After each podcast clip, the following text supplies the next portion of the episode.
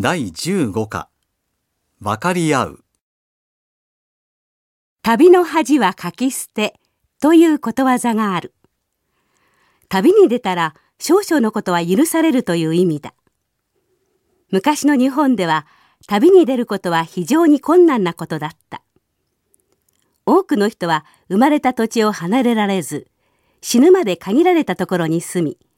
その上厳しい上下関係の中で生きていた。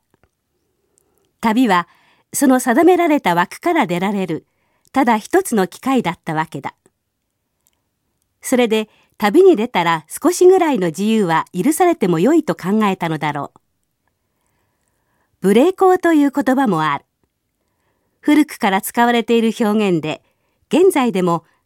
今日はブレーコーでと言われれば、会議の席でも個人的な集まりでも、その時だけは相手が自分より目上か目下かなどは忘れ、少しぐらいの失礼があっても気にせず、自分の意見を述べることができる。しかし、この時が過ぎれば、また厳しい上下関係に戻らなければならない。しっかりと決められた社会の枠が長く壊れずに続いてきたのは、ブレーコーのような息抜きがこれを支えてきたからなのだろう。現代の日本では社会全体としての上下関係はほとんどなくなったように見える。とはいうものの、昔とはまた違った集団の秩序がしっかりと出来上がっている。その一つが会社である。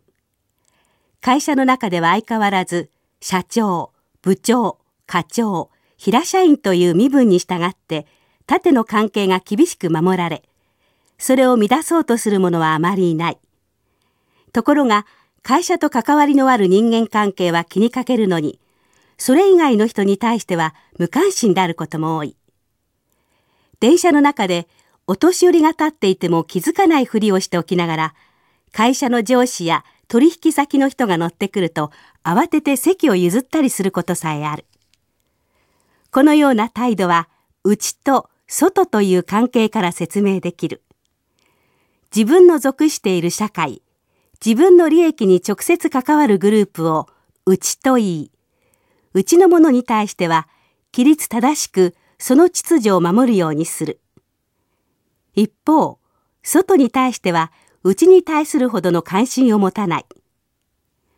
外国人のことをよく外人というが、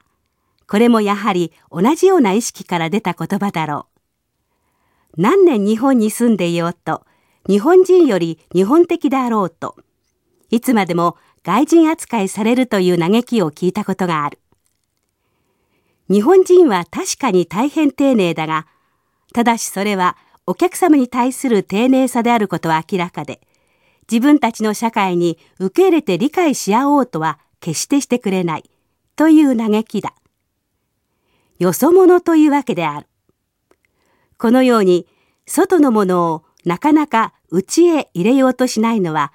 そうすることでしっかり作り上げられた内社会を壊すまいとしているからなのだろう。これは日本だけのことだろうか。